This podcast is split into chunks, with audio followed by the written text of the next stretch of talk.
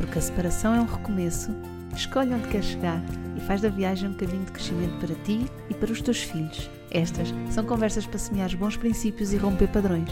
Se és um pai ou uma mãe que deseja sinceramente ultrapassar a separação para viveres a tua parentalidade com integridade, responsabilidade e autenticidade, então vem connosco, defina as tuas coordenadas, vais chegar onde ainda nem sequer consegues imaginar. Olá! Seja bem-vindo, bem-vinda ao nosso podcast GP3S para um divórcio mais consciente. Hoje a minha convidada não é bem uma convidada ela também é host residente do podcast, embora não esteja sempre presente. É coautora do nosso querido projeto GP3S, do modelo que o suporta e do livro que escrevemos e lançamos ao mundo. A Marcela Almeida é mulher, mãe e advogada e está aqui hoje para conversar sobre si, para que a possas conhecer um pouco melhor. Vamos falar sobre a sua história no direito de família e menores. Para isso, partimos de histórias as histórias de um autor que a Marcela tanto gosta, Luís Sepúlveda. Num tom tranquilo, próximo e reflexivo, a Marcela conta-nos como o seu caminho liga a lei e o amor. Como a sua história de propósito e contribuição, se tivesse um título, seria A Lei do Amor. Fica, vais gostar. Olá, Marcela!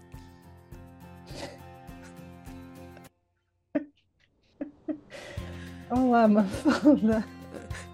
Como estás? Bem. Olha, seja bem-vinda ao nosso podcast GP3S para um divórcio mais consciente. Obrigada, Mafalda. Este mês fazemos dois anos de podcast. Uau! E com conversas tão boas têm, têm passado por aqui no podcast. Muito boas. Estamos de parabéns. Nós e todas as pessoas que têm contribuído aqui para, para este para este espaço de partilha, de informação e tem sido muitas pessoas a contribuir. Portanto, muitas têm trazido aqui contributos muito interessantes, muitos convidados com contributos muito interessantes, muitas pessoas que se vão juntando uh, a este nosso propósito contribuir para famílias mais saudáveis e para crianças, para infâncias mais felizes. Tem sido muito bom e cada vez sentimos que somos mais é isso, é isso, não é? É crescer enquanto Sim. comunidade, enquanto uh, um grupo de pessoas assim com, com, alguns propósitos e valores comuns e, e, depois também fazer movimento nesse sentido, que é, é espetacular. Uhum. Uhum.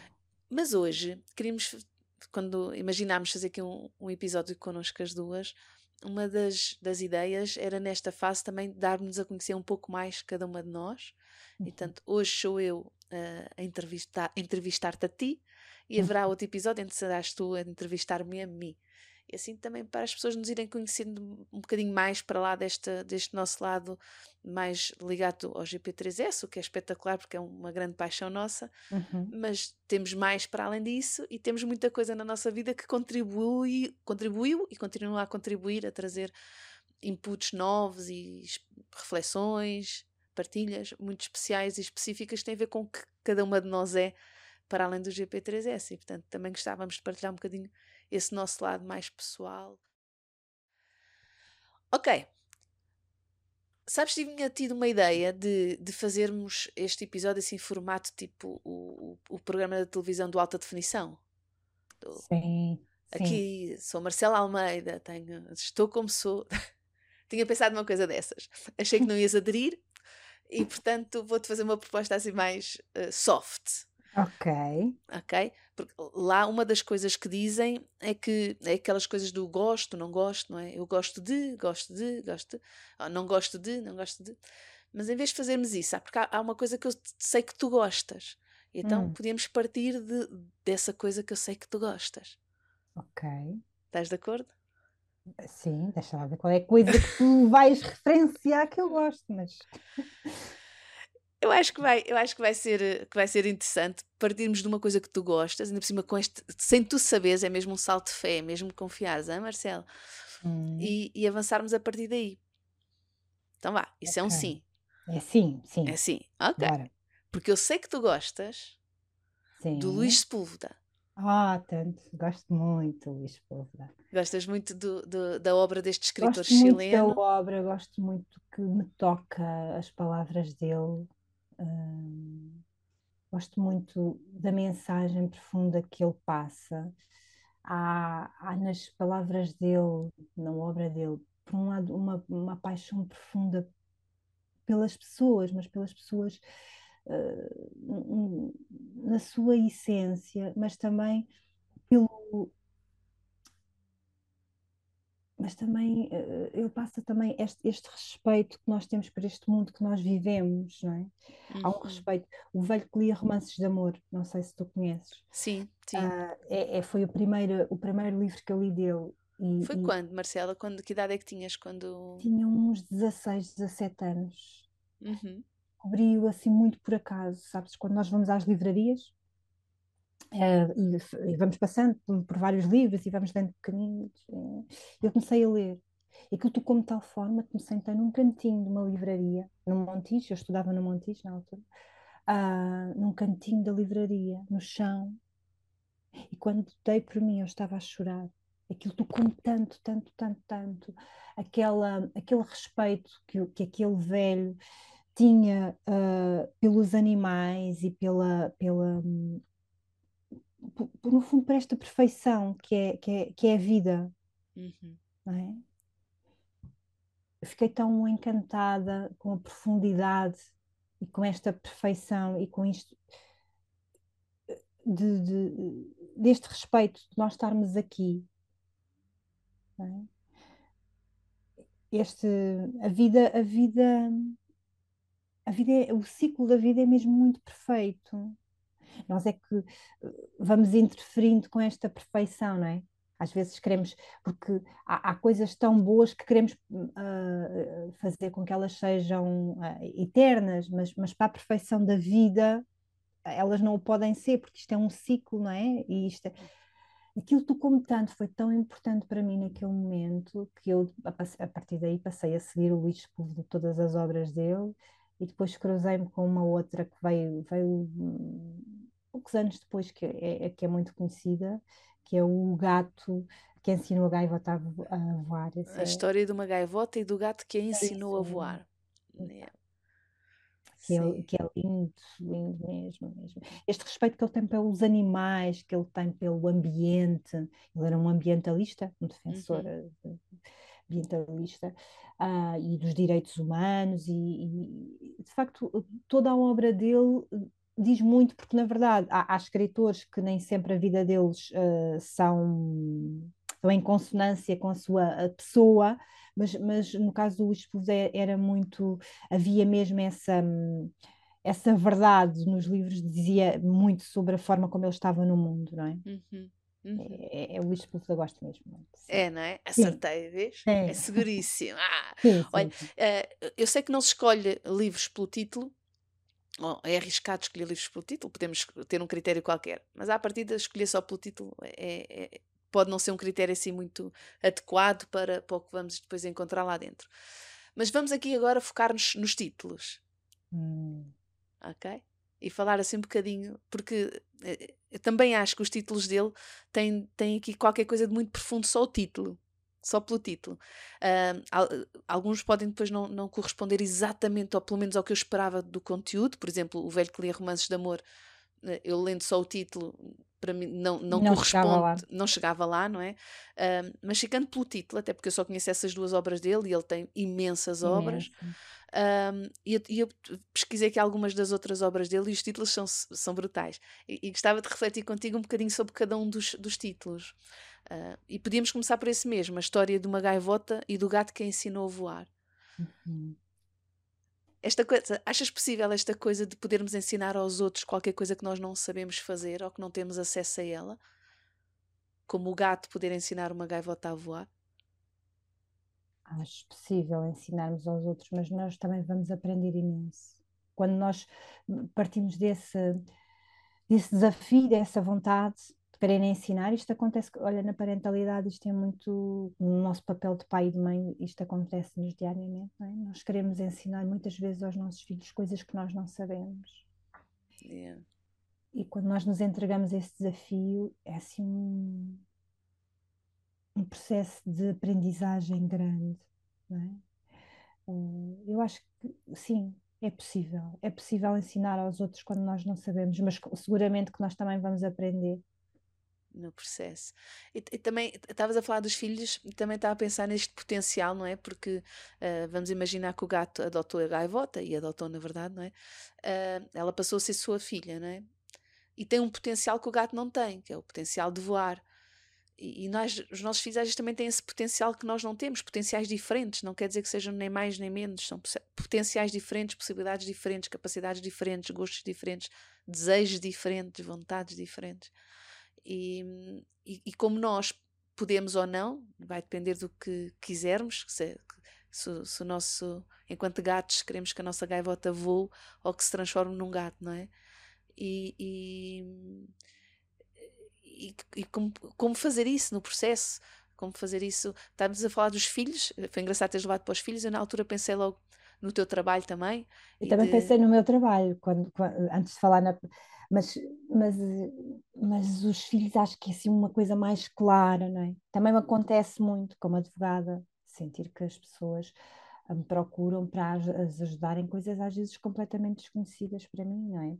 Porque a vida das pessoas, quem procura, tem, tem muitas nuances muito diferentes das minhas, não é?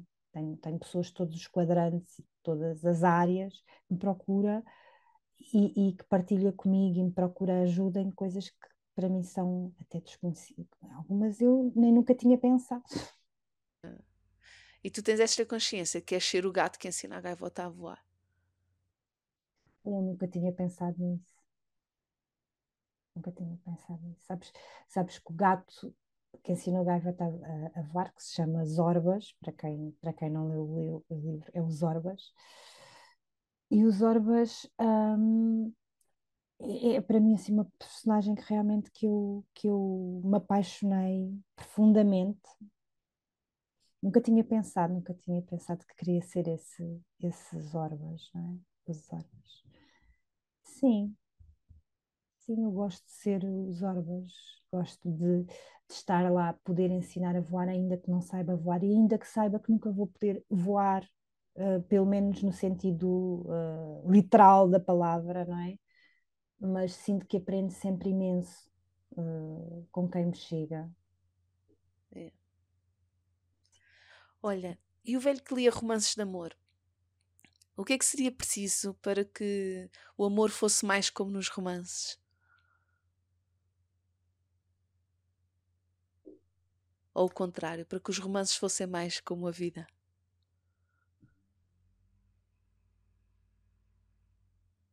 Eu acho que a vida tem muito de, de, de, de tal como nos romances, tem mesmo muito. Uh, quando nós nos ligamos a nós, quando estamos a viver muito mais conscientes e não no, é no automático, nós vivemos, vivemos diariamente, não é muitas vezes, é diariamente, vivemos muitos, muito, muitos amores como nos romances haja tempo e disponibilidade para sentir que estamos a viver esses romances e esses amores dos livros. Eu acho é que muitas das vezes andamos tão ocupados e tão preenchidos e numa correria tão absoluta que não nos damos conta uh, da beleza uh, dos momentos que estamos a viver.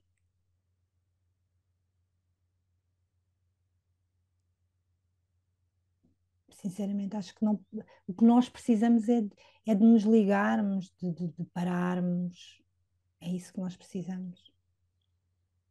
Yeah. Olha, em 2009 eh, ele lançou outro, outro uhum. livro que é A Sombra do que Fomos. Uhum. Não li. A Sombra do que Fomos. Quando ouves isto, o que é que te faz pensar?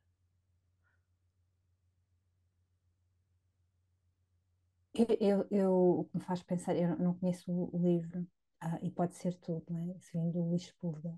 Ah, mas o que, a mim, eu acho que sinto que vou vivendo muitas vidas dentro de uma só vida, não é? Que tive muitas vidas. Mas também sinto que elas estão sempre cá, não é? elas não, não, não desaparecem, esses momentos que eu fui, essas pessoas que, que, que, que estão em mim, não é? Há vários momentos, eu, quando, eu digo, na minha, uso muito esta expressão, na minha outra vida, e, e, e refiro-me a, a, outras fases da adolescência, da infância, do período sem filhos, do, do, do... E, e, e, quando, quando faço essa referência, digo na minha outra vida. Mas elas estão sempre cá conosco, não é? Embora às vezes pareça tão, tão longe e tão distante. Não levo a sombra para uma, algo escuro e nubloso. Eu acho que nós somos sempre, o hoje que nós somos, é sempre, há sempre uma ligação com aquilo que também que nós fomos no passado, não é? Nós, nós não, nunca deixamos de ser verdadeiramente a pessoa que fomos há 30 anos, mas vamos nos construindo e vamos nos descobrindo, sobretudo. Uhum. E tão bom que é, não é? Também podemos lembrar essa história de quem fomos, sem ter que aniquilá-la ou, ou, ou, querer uhum. imaginar que fomos sempre da mesma maneira, porque temos algum receio da incoerência ou da, da mudança. E então, é. esta história da consistência, temos que ser sempre muito consistentes e querer repensar a nossa vida para trás como se, à luz do que somos hoje e não à luz do que sim. éramos. Sim. Eu acho terrível a ideia de que as pessoas que eu nasci, aquela, aquele síndrome da Gabriela, né? do cravo e canela, do eu nasci assim uh, e sou mesmo assim e, e você sempre assim. Você, acho isso terrível, terrível. Uh, pensar que somos tanques, nascemos e ficamos exatamente iguaizinhos e queremos ficar iguaizinhos, não mudar uma vírgula, não mudar. Isso, isso eu acho, acho triste, sério, acho mesmo triste. É.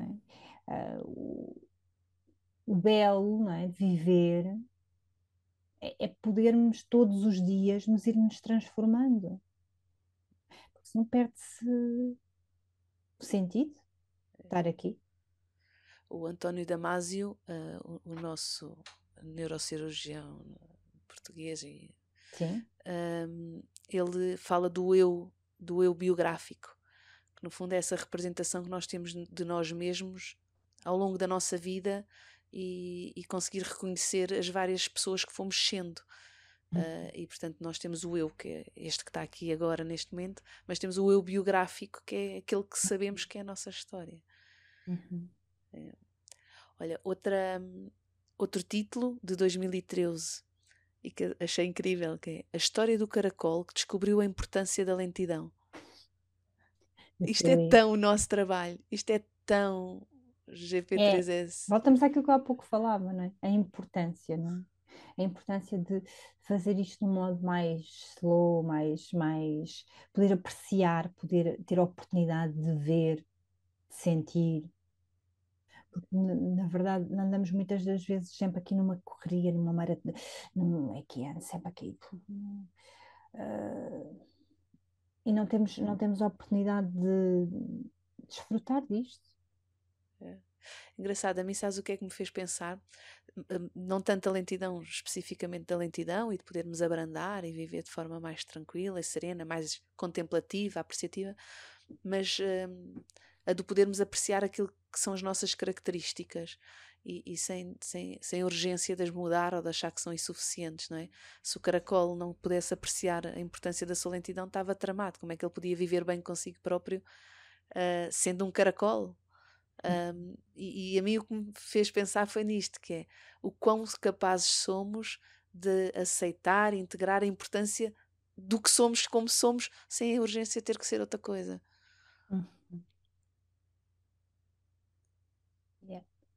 Mesmo. Estes títulos são mesmo queridos. Olha, olha outro, e, e para acabarmos aqui com, com o jogo dos títulos: O Poder dos Sonhos. O Poder dos Sonhos. Qual é o poder dos sonhos para ti, Marcela? O poder dos sonhos é o que me liga à, à continuação de estar aqui. É? Isto de, de nós, sem sonhos, eu acho que isto é tudo muito pesado e muito sem sentido. Se eu não tiver sonhos, se nós não tivermos sonhos, hum, faz pouco sentido Isto é tudo muito. faz-me. É, é comum às vezes as pessoas trazerem-nos isso para, em consultas, em sessões, trazerem-nos essa coisa. Isto, isto é então, isto é, é, é, ter que estudar, depois começar a trabalhar, depois casamos, depois temos filhos, depois os filhos vão-se embora, uh, depois o, o, amor acabou e isto é mesmo assim, uh, foi-se, pronto, e agora, e agora é, é, ter que levar isto para pagar as contas até ao fim. E se não houver sonhos, é isto, não é? É uma vida sem sentido, parece, parece tão desprovida de sentido. Os sonhos é o que nos dá sentido ao viver. E há sonhos simples e difíceis, só o poder.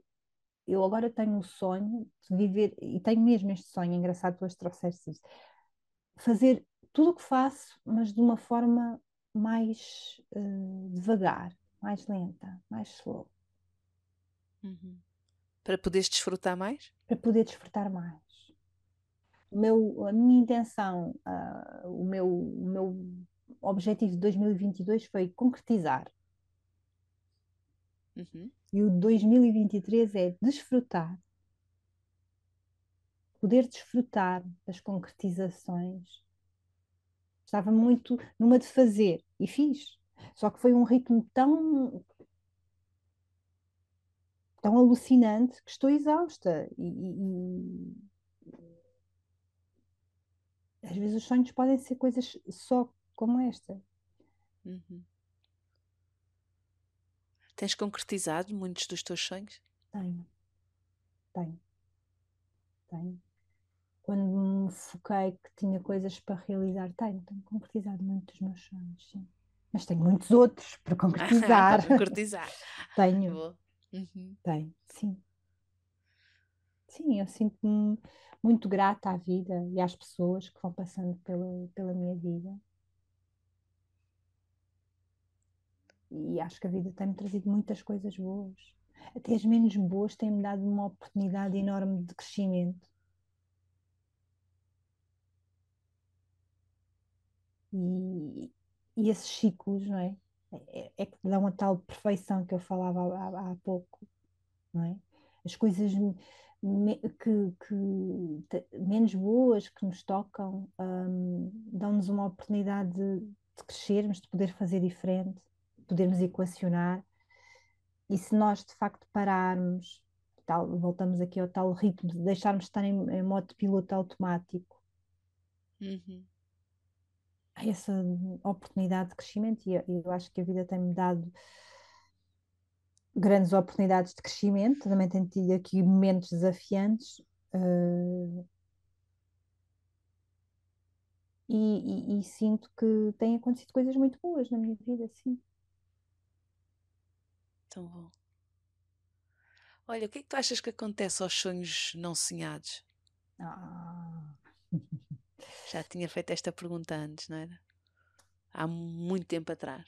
Já. Eu fico mesmo a pensar nisso. O que é que acontece aos sonhos não sonhados? O que é que nos acontece para não chegar a sonhar determinados sonhos? Olha, quando tu, eh, tu fizeste essa pergunta, aqui há uns dois ou três anos, foi muito impactante para mim.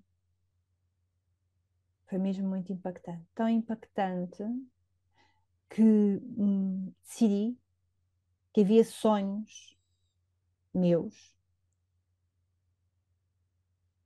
que não podiam ficar mais lá na gaveta e que me agarrei a eles. Eu acho que os sonhos não sonhados fazem-nos sentir incompletos. A mim, pelo menos a mim. Uhum. É isso que eu uhum. sinto. Fico incompleta quando eles são mesmo sonhos, é? quando eles estão, de alguma forma, eles estão cá. Uh, e nós nem queremos pensar muito deles, é assim que eu sinto os sonhos não sonhados, eu sinto assim que é, eles estão cá, estão em mim, mas eu não quero pensar muito nisto. Uhum. Não os quero sonhar, não é? Eu não os quero sonhar. Uh, faz-me sentir, a mim faz-me sentir incompleta, faz-me sentir cá qualquer coisa que não está a funcionar uh, nos 100%, há qualquer coisa aqui que não está a funcionar em mim. Uhum. Uhum. Uh, e isso, é, quando isso acontece, quando nós temos aqui sonhos não sonhados, que não nos permitimos sequer a sonhá-los, dá-nos uma sensação de mal-estar, dá-nos uma sensação de que isto não está bem.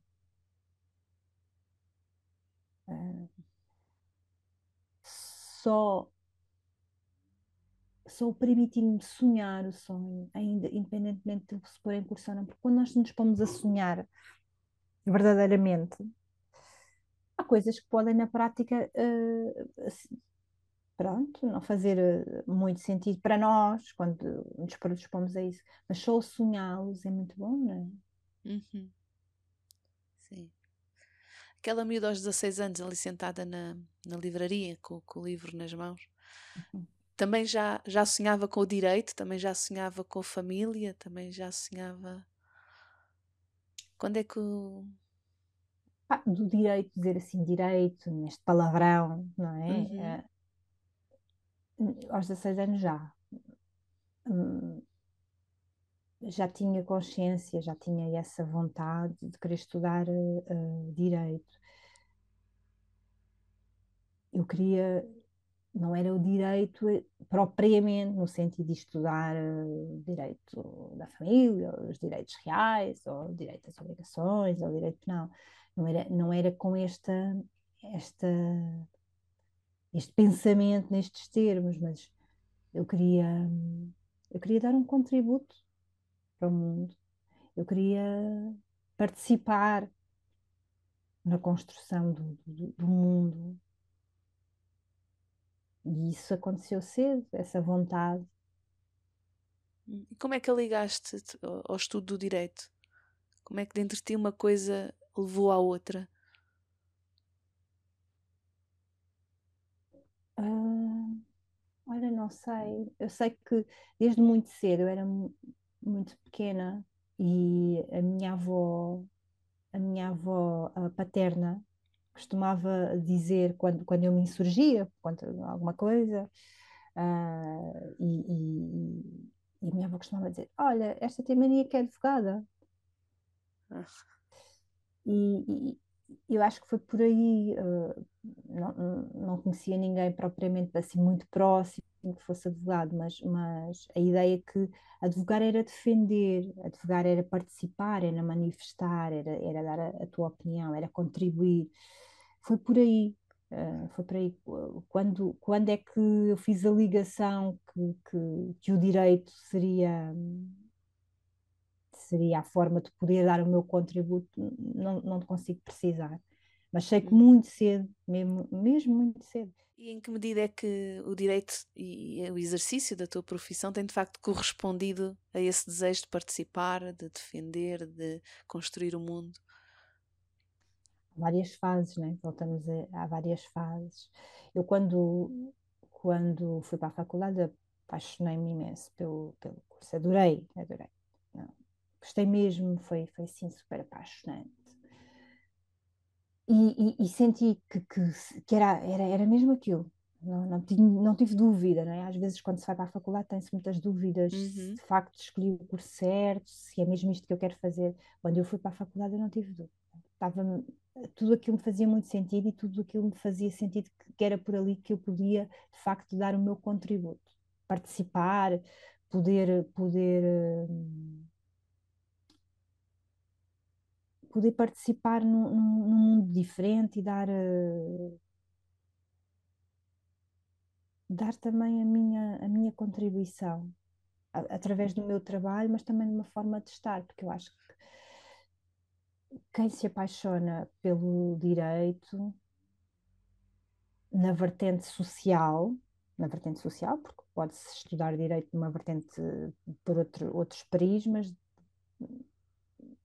não tem que ser necessariamente como uma, uma, como uma ciência social, há quem olhe mais na vertente da ciência económica, não é? Uhum.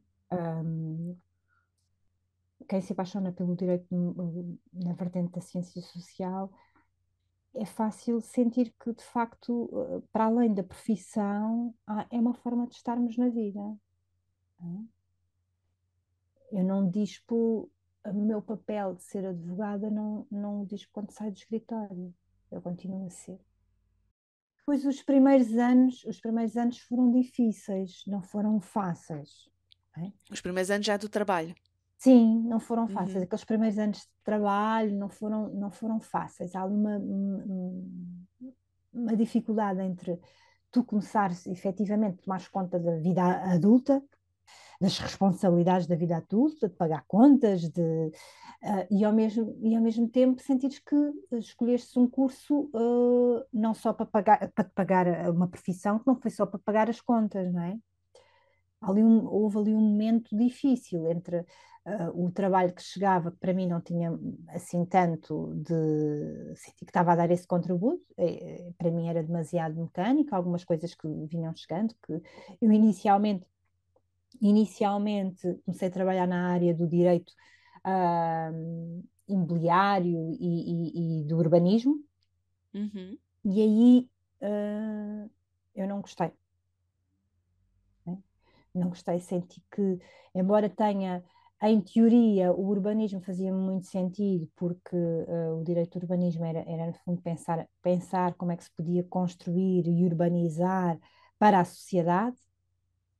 Uhum. Pois, na prática, aquilo uh, não fazia assim tanto sentido, para era andar a, a, a, tratar de questões muito burocráticas, não é? Processos uh, muito burocráticos de construção e por aí fora. Uh, os primeiros anos uh, houve aqui esta, esta, esta dúvida se na prática. Mas, mas uh, as pessoas iam procurando sempre mais nestas áreas mais das pessoas e não tanto das empresas, não é? Uhum. Uh, eu comecei a sentir isso. Não, eu inicialmente não tinha escolhido tanto trabalhar neste, nesta, nestes uh, direito da família, na, na, áreas em que, em que o contacto pessoal individual era, era forte, um, mas era aí que eu sentia que de facto as pessoas me procuravam e, e, e que me referenciavam. Uhum. Então foi o contrário, o direito de família é que foi ter contigo mais do que tu ires ter, ires ter com o direito de família. Foi, foi porque Inicialmente assustava muito o direito da família. Também é comum para quem exerce advocacia uh, o direito da família recusar o direito da família. Porque traz este lado das emoções e traz este lado também de nós não nos conseguirmos desligar de todo, que também, que também, que também nos identificamos muito na, na, naquilo que as pessoas nos trazem, não é? Uhum. E, e, e, e, inicialmente isso assustava-me bastante. Foram as pessoas, foi, foi, foram as pessoas, foi o direito à família que me escolheu a mim, sim. Que escolheu. Sim. Sim. sim. sim. Até e depois como é que foste acolhendo esse, essa escolha que o direito da família fez de foi, ti? Foi um processo, foi um caminho, foi um caminho. Sempre que eu fazia um processo de direito da família e de, de relação de responsabilidades parentais, ou, ou seja, com crianças, sobretudo muitos processos que, que envolviam crianças. Um, não tardava a aparecer um, um familiar, um amigo, né, que, que, referenciava, porque eu tinha, eu tinha tratado do processo do amigo, do, né, e, e, vinha mais um. E eu pensava, não, mas não é nada disto, mas, mas ei, pá, não quero, não quero mesmo. E houve ali uma fase mesmo de, de não querer, uhum. de negação, porque as pessoas traziam-me tanta dor, tanto, tanto sofrimento, Uh, eu não sabia muito bem como, como, como também não estar em sofrimento com eles, porque a forma inicial é que eu ficava ali em sofrimento com as pessoas. Ficava, uhum. Ficávamos ali de mãozinhas dadas, não é? Uh, posso usar assim, a sofrer com eles, e eu não sabia muito bem como tirar as pessoas daquela daquela dor e daquele sofrimento que via as pessoas, não é? Uhum. Um bocadinho como se o gato Zorba estivesse a segurar a gaivota e a dizer que pena que não podes voar, mas eu também não posso fazer nada para que voos. Era. Era que pena, que pena, dói tanto, dói Sim, houve uma fase que era, era isso, eu não sabia, ficava ali, era, era é uma boa, é uma boa comparação. Uhum. Uh, depois fui à procura de respostas de como, como é que podia ajudar as pessoas, não é? Como é que eu podia também não ficar ali com eles uh, em sofrimento e poder-os trazer para fora daquela espiral que eu sentia que as pessoas iam, caíam, iam por ali fora numa dor, numa tristeza. Uh, e, e, ficávamos assim, pois é, isto é tudo muito mal. E eu ia, ficava neste, neste discurso com eles, sim, isto é tudo muito mal. E, e senti que, que, tinha que tinha que procurar ferramentas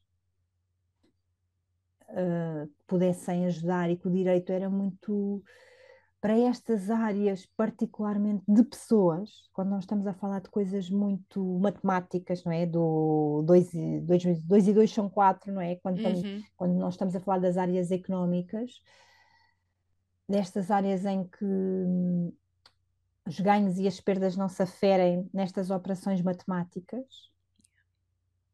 uh, eu precisava de mais do que o direito propriamente, do que a lei ali a dar-me resposta não é?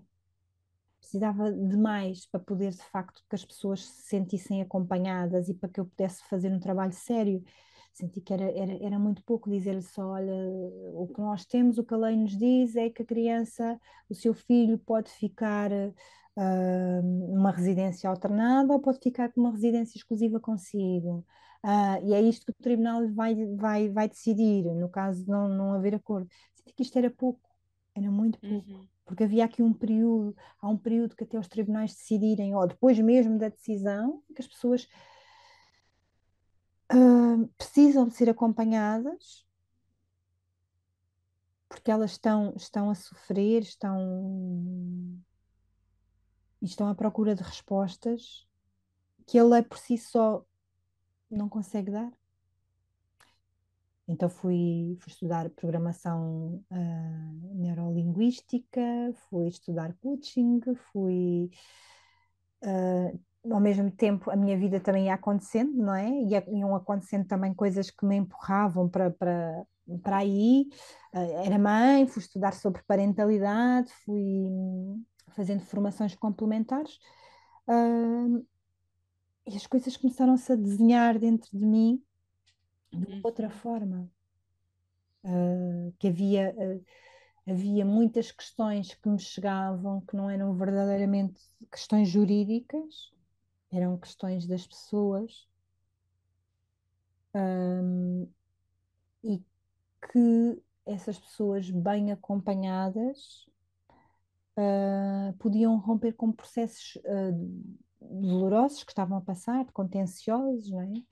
Uh, e quem se predispusesse a fazer esse caminho podia de facto conseguir sair desses, dessas fases tão negras. Yeah. Tu, em relação a. Depois foste ficando cada vez mais dedicada a esta área e, e apaixonada, parece-me a mim, uhum. da forma como quando tu falas assim sobre, sobre isso. Hum, e, e também estavas aqui a referir que a tua vida também foi acontecendo. E nós sabemos isto, não é? Como a vida e as coisas que nos acontecem na vida também vêm para o nosso trabalho. Esta coisa que estavas a dizer tão bonita de eu não deixo de ser advogada quando saio do escritório. E, e na realidade, tu, tu és, és casada, nunca passaste por uma separação nem por um divórcio. Um, como é que sentes que isso uh, interfere na forma como tu serves as pessoas e como as recebes? E o contrário, como os divórcios e as separações a que assistes um, contribuem e interferem com a tua percepção do que é uma relação duradoura, como tu tens, não é? E como é que estas duas coisas jogam uma com a outra? Sim, eu nunca passei por um divórcio formal, não é? Propriamente, por, eu nunca passei. Eu tenho uma relação duradoura, e dizes muito bem, não é? Tenho uma relação de muitos anos, só que o divórcio é isso mesmo, é sobre relações. Ah, eu tenho uma relação, eu sou uma pessoa. Estamos a falar, o divórcio está a falar da vivência de um evento de pessoas humanas apesar de eu nunca ter vivido o, o divórcio, não é nada estranho para mim, não é? Todos nós temos pessoas à nossa volta que já passaram por divórcio, mas eu também, na minha própria relação, sem nunca ter passado formalmente o divórcio, também já tive várias fases na minha relação. Uhum. Isto acontece e não, não acontece em todas as pessoas. As pessoas que têm relações duradouras é porque se as predispõem a ter. Não é? Uh, isso significa que a, a, relação ser duradoura passa por muitas fases. Há fases uh, que estamos muito apaixonados, há fases que estamos mais envolvidos no nosso trabalho, há fases que estamos mais uh, empenhados no nosso papel de pais do que propriamente de, de, de companheiros apaixonados, não é? Uhum. E por isso a minha, face, a, a, minha relação também já passou por várias fases. E eu identifico-me com muitas, muitas, muitas histórias que me procuram, identifico-me, não é? As pessoas trazem-me histórias de rompimento de, de, de, de um casamento, de um, de, um, divórcio, de que eu me identifico perfeitamente, sem, sem ter propriamente passado por lá, mas que me identifico. As histórias daquelas pessoas não são diferentes, não são assim tão diferentes das da minha, não é? Não há aqui uh, coisas estranhas, é? Pessoas, umas porque se desapaixonam, outras porque o próprio dia a dia desgasta a relação, outras uh, porque são surpreendidos com eventos que, que, que, não sabem lidar com ele na relação, outros o, que, que se prende com distanciamento mesmo físico, não é? Que, um, em que um dos, um, uma das partes vai viver para longe e aquilo leva ao distanciamento de, há de tudo. E, e nestas histórias, há muitas delas que eu me identifico, não é?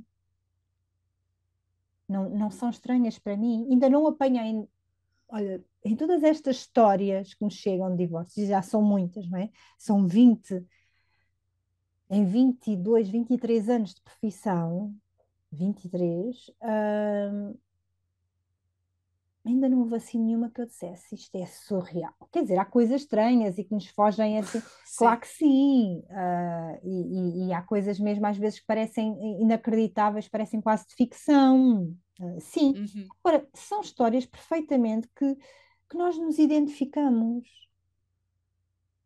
Eu acho que seria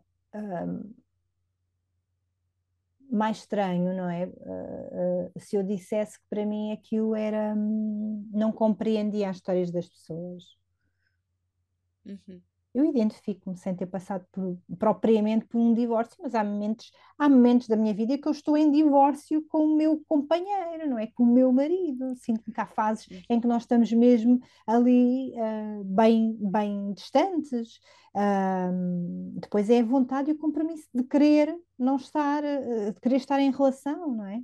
Uhum. E às vezes as pessoas, o que acontece quando as pessoas partem para um divórcio, pelo menos uma delas, pelo menos uma delas, é que já não quer mais estar em relação. Ou pelo menos pensa que não quer. Exato. não sei se. Tu sentes também que esta experiência a, a, a, trabalhar com as pessoas nesta fase da vida delas e neste processo que, que, estão a passar quando vêm ter contigo e connosco, também tem trazido aprendizagens e experiências? Muitas, completamente, uma forma. Eu, eu aprendo com todas as pessoas que me chegam Todas. Todas. Uhum. Mas também sobre a relação e sobre as tuas relações familiares, pessoais, próximas. Faz-me pensar nas minhas. Faz ah, muito mesmo, cresci, cresci imenso.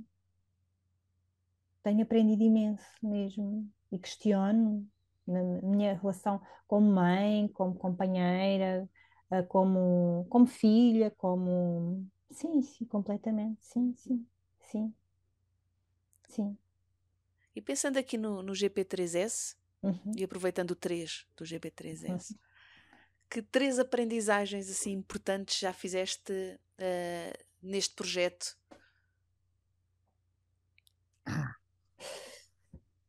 Três, epá. Três. Isto de resumir aos números é, é, é, é, tramado. É. Sim, mas é só assim um exercício. Os três mais importantes, provavelmente podem não ser os mais importantes, mas os que vão surgir agora, com certeza. pôr isto em três palavrinhas bonitinhas, mas olha, um, fazendo aquela ligação entre, a gente começa, entre parentalidade consciente, divórcio consciente, para mim, uh, este, neste, neste processo que tem sido o GP3S, em que, em, partimos, em que partimos da parentalidade consciente para chegarmos a um divórcio consciente, eu cheguei a outro sítio e essa aprendizagem para mim foi brutal, que é viver uma vida consciente. É? Os uhum. pilares da parentalidade consciente e depois os pilares do divórcio consciente, não é? que, que nós uh, construímos aqui os, os pilares do divórcio consciente. Para mim, a grande aprendizagem é, que, é, é, é levar isto para uma vida consciente. Uhum. Ok, temos uma. Uhum. Uh, segunda. Segunda. Uh, no, no GP3S, Divórcio Consciente, nós trabalhamos muito aqui um conceito que é a responsabilidade pessoal. Uh, e a responsabilidade pessoal para mim foi muito impactante para mim. Uhum. Eu acho que devia de ser assim daqueles conceitos trabalhados desde, desde pequeninos, não é? Nós devíamos trabalhar isto desde pequeninos. Esta coisa de nós cuidarmos de nós, de nós, nós cuidarmos das nossas emoções, das nossas necessidades. Uh, isto devia de se aprender assim de, de, de berço. De berço. Uhum. Uh, essa foi assim uma aprendizagem aquelas mesmo grandes e, e no fundo aprende-se no berço. A questão é que é, eu, muitos de nós andamos a aprender de forma. A fazer isto ao contrário. Sim, exatamente, exatamente. Eu acho que Exato. nós chegamos, nós chegamos, tu costumas dizer isso e eu também concordo, que é, nós chegamos assim bem apetrechados com tudo para, para vivermos uma vida completa, cheia, né? Assim, uma vida boa, e completa. A gente vem apetrechados com isso tudo. E sabemos, de facto, a gente chega cá a saber exigir, a saber a impor e a manifestar as nossas necessidades. Nós temos fome, uhum. choramos, não é? Uhum. Nós não uhum. estamos, temos a fralda suja, nós, nós choramos, nós sabemos manifestar as nossas necessidades. Mas depois, uh, o, o, o que está instalado e o que corre na sociedade atual é desaprendermos a manifestarmos as nossas necessidades. Também tens que aprender a esperar não é? Também tens que aprender a, a, a calar um bocadinho. E isto nós vamos ensinando aos nossos filhos. É uhum. desligarem-se e a não assumirem as suas próprias necessidades. O que vamos lhes ensinando é: tu tens que ver que eu também tenho as minhas necessidades. Então, o que vou ensinando é: prioriza as necessidades dos outros. Uhum nós fazemos, eu acho que fazemos exatamente ao contrário, educamos exatamente é. ao contrário. Sim, mas repara, no fundo estamos também a educar a, a, responsabilidade pessoal, sendo por omissão ou por contenção dessa responsabilidade. Porque quando nós dizemos, olha, tens que aprender a esperar, e tem, as crianças tem, têm que aprender claro, a esperar, e têm que aprender a esperar respeitando a sua integridade, têm que aprender a esperar, aprender, uh, respeitando também as é? suas necessidades, num equilíbrio, exatamente. Num equilíbrio. Nesse... E nós andamos num andamos muitas vezes, não andamos sempre, mas andamos muitas vezes, uh, aqui num registro muito desequilibrado, não é? Uhum. Muito desequilibrado, que é, é, é, passar para estas, estes 8 ou 80, não é? Para a uhum. polarização, do tudo ou nada, não é? Yeah. Ok, então já temos duas: a primeira da vida consciente, a segunda da responsabilidade pessoal e a terceira, aprendizagem.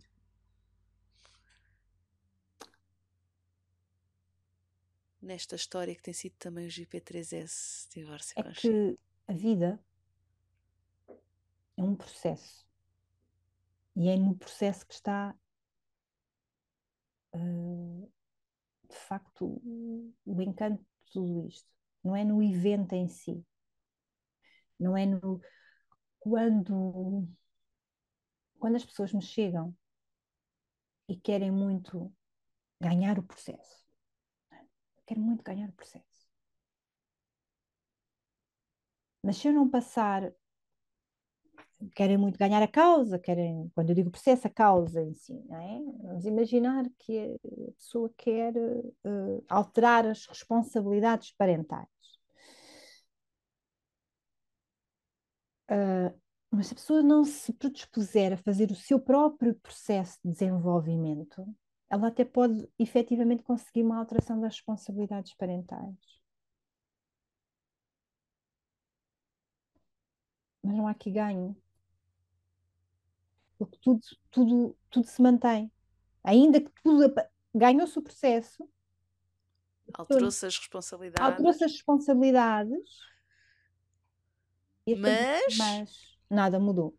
Porque, na verdade, continuamos a, a, a, a continuamos a viver com os mesmos registros, não é? continuamos os mesmos padrões. Uhum. E, a, e a pessoa vai se sentir frustrada, porque, na verdade, nada mudou. Uhum. De profundo nada mudou, nada, não é? De estrutural, daquilo que. Eu sinto, trazendo isto também para a minha própria vida, que é mesmo assim. Uhum. Nada me. Vamos imaginar.